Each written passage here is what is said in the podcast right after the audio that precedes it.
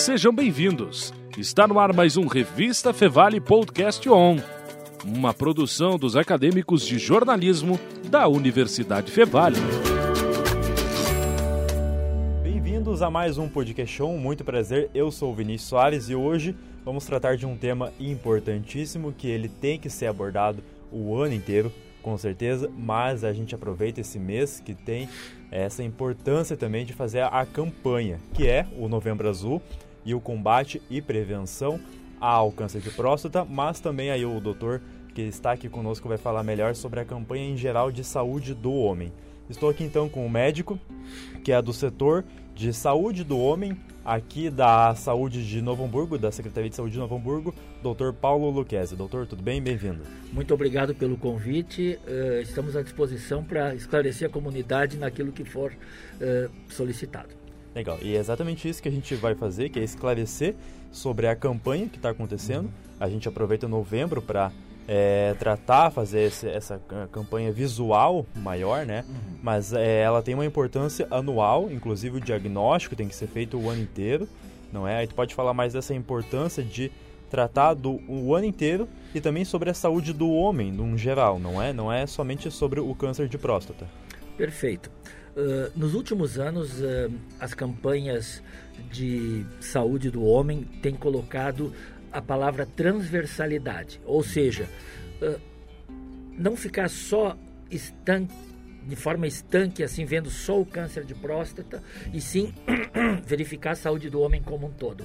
As doenças crônico-degenerativas não transmissíveis, como a hipertensão arterial, o diabetes, as doenças reumáticas, as infecções sexualmente transmissíveis também, né, e outras patologias. Então, uh, o foco sempre foi no início o câncer de próstata, mas a partir dele a nossa ideia e a ideia do governo federal e do governo estadual nas informações que nos colocam como diretrizes de ação sempre está uh, tentar abordar de forma global a questão da saúde do homem.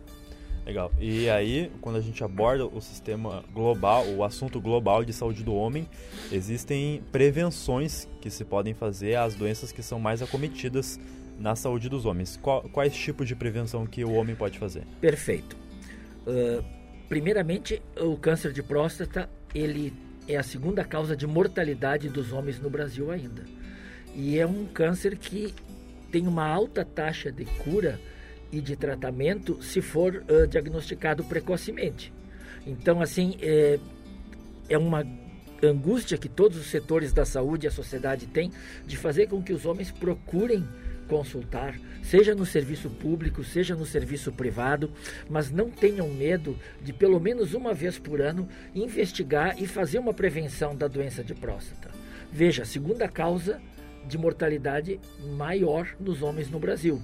Todos os anos nós temos mais ou menos uh, 70 mil novos casos de câncer de próstata. Isso é muita coisa.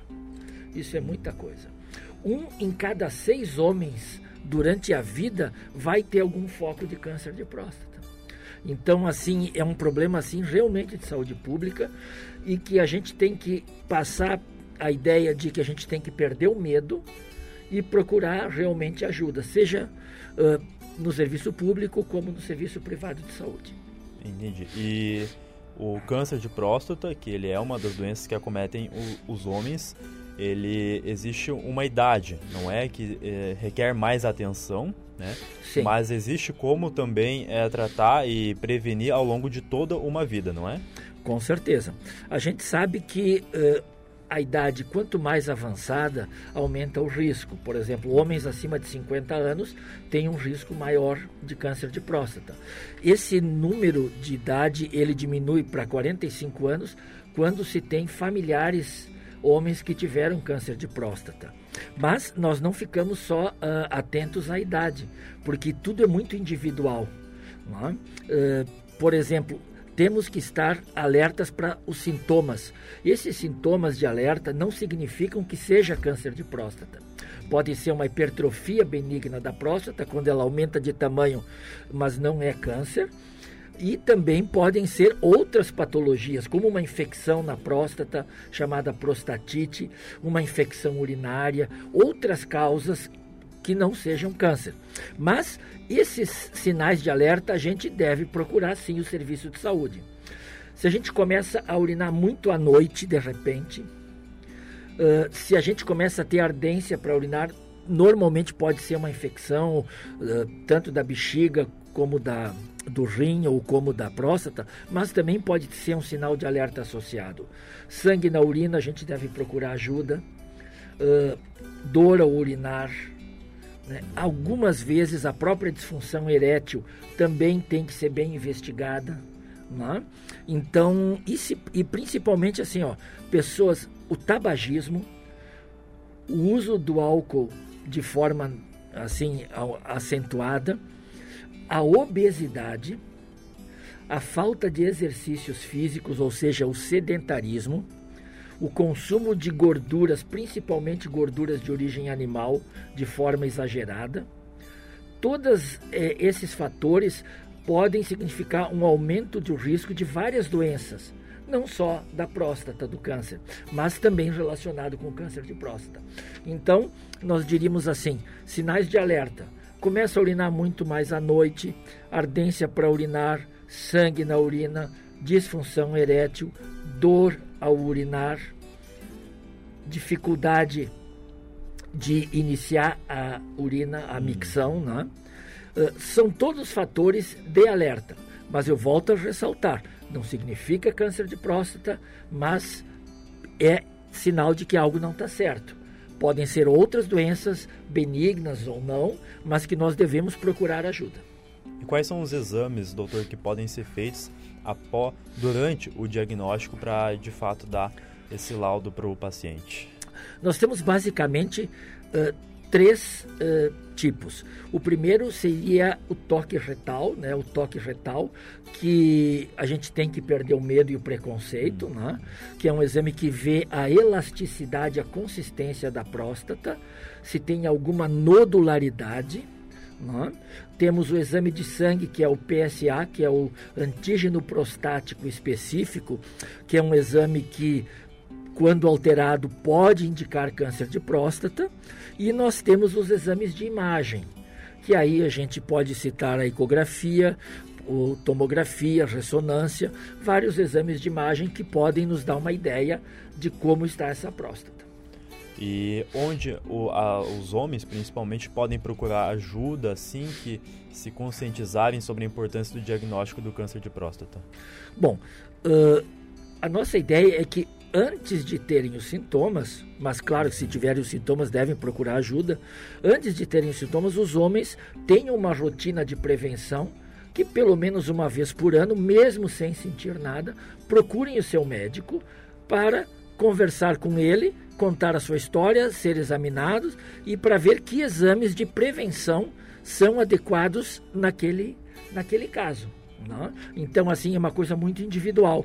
Mas a nossa ideia é que os homens façam consultas preventivas, não só quando tem sintomas.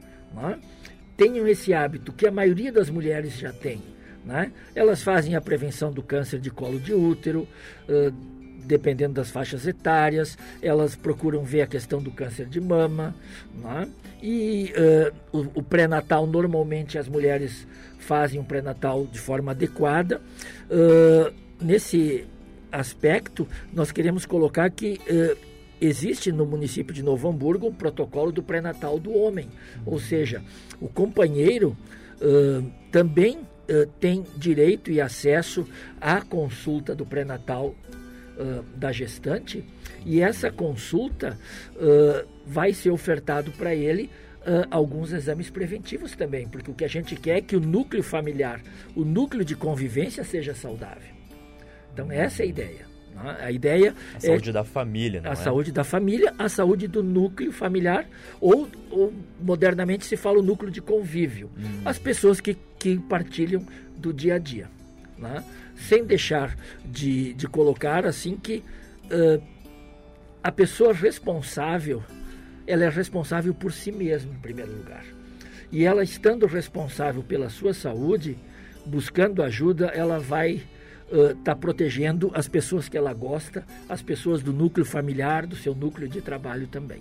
E essa mudança de hábitos em casa doutor pode é, também evitar casos futuramente. A gente está falando de próximas gerações que vão ter uma educação da própria saúde do corpo melhor e assim pode até evitar a quantidade de casos que podem uh, acontecer futuramente, não é? Com certeza, prevenção é tudo. Prevenção é tudo em qualquer país do mundo, principalmente em países com desafios socioeconômicos como o nosso país. Uh, a gente diminui o sofrimento, diminui os custos com a saúde ou direciona esses custos que são evitáveis para outras necessidades também. Então, assim, é um ganha-ganha, ninguém perde com isso. E, doutor, há poucos dias teve uma campanha aqui em Novo Hamburgo, não é? No, no Parcão, é, sobre Sim. a saúde do homem, mas também teve uh, assuntos relacionados à saúde da família, como a gente comentou agora há pouco, não é? Pode falar para quem está nos acompanhando um pouco mais sobre essa campanha, Sim. como pessoa, as pessoas podem participar dessa campanha nas próximas edições, quem não Sim. conseguiu participar dessa? É, a ideia uh, que se construiu essa ação foi assim, saúde como um todo, saúde do ciclo vital, ou seja, o foco é a saúde do homem, mas aí a gente tinha a política de saúde da mulher, a política de saúde da criança e do adolescente, a política de saúde do idoso, o setor de doenças uh, não transmissíveis, né? e um, o programa de exercícios da prefeitura também, uh, do programa Melhor Idade, a gente teve do núcleo de saúde mental um, um coral maravilhoso que nos engrandeceu com músicas lindíssimas, né? Então, assim, foi um, um trabalho geral Uh, foi ofertado também algumas vacinas, uh, exames também, né? alguns exames de testes rápidos para hepatite B, hepatite C, HIV e sífilis e também uh, testes uh, rápidos, se chama HGT, hemoglicoteste para uh, doença do diabetes mellitus. Né? Então a ideia é um, um, associar com alegria e com participação e, e, e tornar atrativo assim as pessoas buscarem também a se cuidar. Legal, como a gente comentou, tratar da saúde da família, aí a gente consegue reduzir custos, não é? E, e consequentemente trazer mais saúde para a sociedade como um todo. Agora, doutor, é, eu quero que tu dê o seu recado agora chegando na primeira, no final da primeira parte do primeiro bloco desse episódio sobre é, Novembro Azul, seu recado para quem está nos acompanhando sobre a importância da campanha e das pessoas irem atrás e se informarem e se diagnosticarem ou também se prevenirem ao câncer de próstata e outras doenças do homem. Bom, o que eu posso dizer assim é Claro que se fala nos custos, mas eu gostaria de deixar uh, ressaltado o principal é evitar o sofrimento das pessoas, né? que é isso que todo profissional da saúde deve fazer. Dentro daquele conceito da Organização Mundial da Saúde, que saúde é um bem-estar físico e mental, não só orgânico de ausência de doença, mas também uma sensação de plenitude como indivíduo em relação à sua sociedade. E uh, modestamente, os profissionais da saúde são batalhadores nessa área para fazer com que as pessoas uh, se sintam cada vez melhor. E os profissionais da saúde colocam assim que, por favor, procurem fazer exames preventivos, melhor dizendo, consultas preventivas. Né? Cada pessoa vai ter suas peculiaridades, a sua realidade, a sua história de vida, a sua situação clínica, mas o importante é que ela busque, sim, esclarecimentos e consultas. Vai melhorar a qualidade de vida dela, a qualidade de vida do núcleo familiar, a qualidade de vida do núcleo de convívio e a qualidade de vida da nossa sociedade. Muito bem, fica então o recado do Dr. Paulo Luquezzi que é médico do setor de saúde do homem aqui da Secretaria de Saúde de Novo Hamburgo. Doutor, obrigado pela participação. Sempre à disposição, muito obrigado pelo convite. E para quem nos acompanha, fica mais um pouquinho aí que vem mais sobre saúde do homem e Novembro Azul. Até daqui a pouco. E seguimos com o podcast On nesse segundo bloco, recebendo o oncologista da Clínica Oncocinos de Novo Hamburgo e professor da Universidade Fevale, Antônio Fabiano Ferreira Filho. Seja bem-vindo, doutor Fabiano. Muito boa tarde, é um prazer estar aqui com vocês. Bem, é, a minha primeira pergunta é, é relacionada a esse mês que é relacionado ao Novembro Azul, né? A importância que os homens têm que refletir para fazer o tratamento médico, buscar um médico para se prevenir de futuras futuras incomodações né, na, na saúde do homem. O cuidado da saúde do, do homem é importante. Então a minha primeira pergunta é a seguinte. Uh, relacionando também com a Universidade Fevale também, né? Uh, pod poderia explicar também o que é o PSA, uh, que é uma ferramenta importante no diagnóstico e que pode facilitar a ida ao médico para tratar da saúde do homem? Uhum. O PSA ela é uma proteína que ela é produzida pelas células epiteliais da próstata, né? E que elas aumentam quando existe esse nível, né? Ela é também lançada na circulação, está presente na circulação. Ela também é produzida nas glândulas salivares, mas basicamente, assim, mais 95% do, do, do antígeno prostático específico, ele não é tão específico assim, ele também é produzido nas glândulas salivares. Ela é produzida em 95% a quantidade do PSA pela, pelo tecido uh, epitelial prostático. E ele é um marcador, é um marcador de câncer de próstata, tá certo? Uh, muita, da maior parte das vezes inicial, e se, o nível dele se correlaciona com a quantidade de tecido, tecido neoplásico presente. Ou seja, se a pessoa tiver níveis muito, muito, muito altos de PSA, normalmente a pessoa é, possui uh, muitas, muita, uma maior quantidade de tecido neoplásico. Se uma, um, um número mais baixo, menor quantidade de tecido neoplásico. No entanto, existe um nível né, que é normal, que as células uh, normais da próstata produzem tá certo? Que vai normalmente até 7 nanogramas por ml. Bem, ok? Então, acima disso daí, existe, sugere que possa haver uma neoplasia. No entanto, algumas outras, outras uh, doenças que não são oncológicas, né? Como a hiperplasia prostática, ela também pode aumentar esse nível de PSA. Então, é necessário sempre assim que as pessoas uh, ao receber eventualmente um exame alterado do PSA, não, número um, não entrar em pânico, certo? Procurar sempre o colega profissional médico, oncologista ou e ou urologista. Bem, é, o homem também tem, tem um certo receio né, de se tratar de um médico com um homem, assim, por exemplo, uhum. de ir até o médico urologista, o oncologista. Como fazer para facilitar para o homem, convencer o homem a ir ao médico para fazer esse cuidado? Uh, muito bem, então uh, o exame mais importante, uh, até recentemente, era a, a, combinação do, PS, do nível de PSA com o toque retal. Né? Então, isso, essa questão realmente gera, pode gerar assim, na cabeça dos homens assim, algum desconforto, etc. Né? Um, um... Mas, no entanto, não deveria ser assim, porque o, o, exame mais importante é realmente a, é a, dosagem apenas do PSA. Então, muitos uh, urologistas estão, uh, como eu vou dizer isso, de acordo com as, as diretrizes internacionais, uh, estão fazendo a triagem inicial algumas vezes sem o exame de toque retal, por exemplo. Né? Então, se, se o, PSA está elevado, então, né, se, se, se, vai para, se vai para o toque retal, que é importante. Porque digamos, é melhor, eventualmente, digamos, o homem ele pode conversar eventualmente com o urologista, com o oncologista, se ele se sentir constrangido, ele pode eventualmente fazer só o PSA, tá certo? Não é o ideal, ideal, ideal, mas já é assim 80% do que se consegue para detecção. Não sei se eu me expliquei, para aquela, aquela história do, do, do bom não ser inimigo do ótimo, né? Sim. Tá certo? Certo. Você também é professor aqui da Universidade Fevale, professor de oncologia. É, pois qual, não. qual a importância dos jovens que estudam medicina para entrarem na área de oncologia e urologia? Como esse assunto é tratado nas aulas e nas turmas?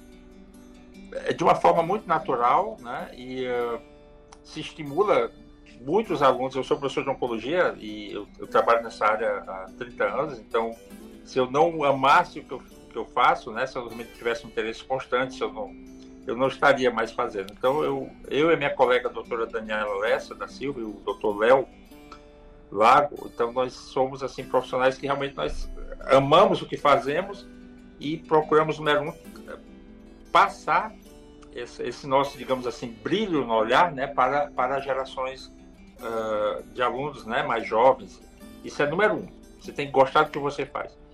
Número dois, o, o câncer de próstata, normal, normalmente, ele é uma, normalmente é uma doença de terceira idade, a partir dos 60 anos. É claro que o rastreamento começa a partir dos 50, existem casos de, de, de homens com câncer de próstata com 40 anos, mas normalmente é uma doença de, uh, de, da terceira idade.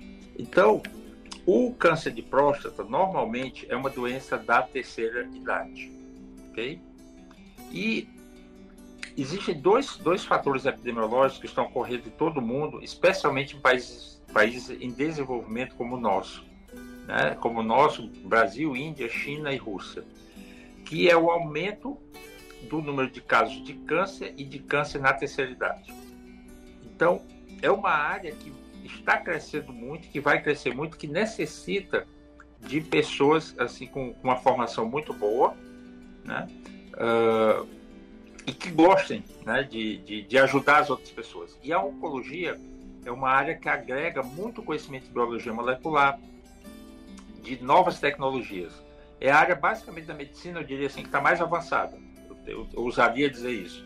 Assim, na compreensão dos mecanismos moleculares e, e, genéticos relacionados ao câncer. Então, é uma área absolutamente uh, uh, fantástica, desafiadora e que é, é, feita sob medida para, para alunos jovens né, que queiram ter uma vida longa na medicina e que tenham muita felicidade, porque assim quando você ajuda um paciente, né, certamente eu, eu, eu durmo muito melhor esses, esses, anos todos, durmo muito bem, muita felicidade, porque todo dia eu procuro fazer o meu melhor e, e consigo, na grande maioria das, das vezes, felizmente. Bem, uma última então, essa, essa alegria e essa seriedade, né, que exige realmente muito estudo, que nós passamos para os alunos da, da. Inclusive, inclusive, hoje, eu tive uma excelente notícia, um aluno chegou, eu não vou citar o nome dele, ele chegou há duas semanas para mim e disse, doutor, eu vou, tô Fabiano, eu estou, vou ter umas férias em Bruxelas, em Londres e Bruxelas. Eu sei que o senhor estudou em Bruxelas, só não conseguiria um, um estágio para mim. E hoje chegou a, a, a, notícia né, que ele vai conseguir passar 10 dias no Instituto Jules Bordet em Bruxelas, né, onde eu estudei também. E, é uma, e e ele vai encontrar alguns colegas com quem eu, eu, trabalhei. Então é uma felicidade muito grande. É uma, é um, é uma comunidade né, de médicos que realmente gostam muito de estudar e porque tem, um, tem, um, tem uma responsabilidade, um dever para com a sociedade muito grande. Bem, uma Não última... sei se eu me expliquei para ti. Deixou bem claro. É... Como você avalia o, o, Sistema Único de Saúde aqui no Brasil nesse quesito de oncologia e urologia? Pois muitas pessoas deixam de ir fazer o tratamento, de ir ao médico por questões financeiras. A maneira uhum. pública de se tratar é eficiente para esse tipo de tratamento? Olhe, uh, eu diria assim. Uh, eu tratei, eu, eu, trabalhei muitos anos no Sistema Único de Saúde, tá certo? Uh, eu cheguei a, a a escrever diretrizes para o Ministério da Saúde e uh, isso é uma questão pessoal, né? Cada, cada, cada médico tem a sua visão específica, né? A, a Constituição, eu não sou eu não sou advogado, mas ela fala que todos têm direito à saúde plena, etc. Né? Mas isso é uma é uma é uma forma de uma falácia, né? porque no sistema de saúde existem muitas, muitas, uh, muitos gargalos né, que ainda precisam ser uh, resolvidos. Não, não quer dizer que não existe um centro de excelência, mas uh, eu creio que eu creio que ainda há muito que, que, que se avançar e que o modelo do sistema único de saúde ele de alguma forma eu acho que mas isso é uma opinião pessoal, tá certo? Absolutamente tem muitas pessoas que não concordam comigo, que ele deveria ser repensado, né, para para para sair um pouco assim de uma certa utopia que todos têm acesso, etc. Né? Então realmente é um, é um pouco utópico e uh, deveria ser repensado e, e, e uh, sabe porque a, a, a primeira coisa para se avançar é se compreender que, que algumas questões não estão tão bem, é reconhecer que algo não está bem. Não sei se eu me expliquei. Não, explicado. Bem, eu gostaria de agradecer a sua participação aqui no podcast On Fevale. Uh, gostaria de deixar algum recado, alguma rede social para pra... para as pessoas, sim. Uh, o, os, a, a, prevenção, a prevenção do câncer de, câncer de próstata, né? O, o mais interessante é que os fatores preventivos do câncer de próstata também estão relacionados com fatores que previnem doenças cardiovasculares e doenças da terceira idade, como doenças de Alzheimer, doenças da memória e da cognição. O que, o que seria? O exercício físico diminui o risco de câncer de próstata, você não fumar, diminuir a sua ingesta alcoólica, não ingerir tantas, uh, tantas uh, gorduras saturadas, né, as carnes vermelhas, boas, assim, não, não quer dizer que um churrasco, eventualmente, né, a cada dois finais de semana não seja bom, etc. Mas não a questão, aquela questão frequente, tá certo? A, a, a diminuição, a diminuição uh, do uso, a utilização de, de, produtos mais naturais, né, comer verduras, fibras, carnes brancas como peixe, frangos e o exercício físico. Né? Então, você fazendo, você tendo uma vida mais saudável, isso diminui a sua, o seu risco de desenvolvimento de câncer de próstata, mas também ele protege contra doenças cardiovasculares e doenças da memória, que é, um, que é realmente uma outra grande preocupação de saúde pública, né? o índice de uh, declínio cognitivo a partir dos 65 anos de idade.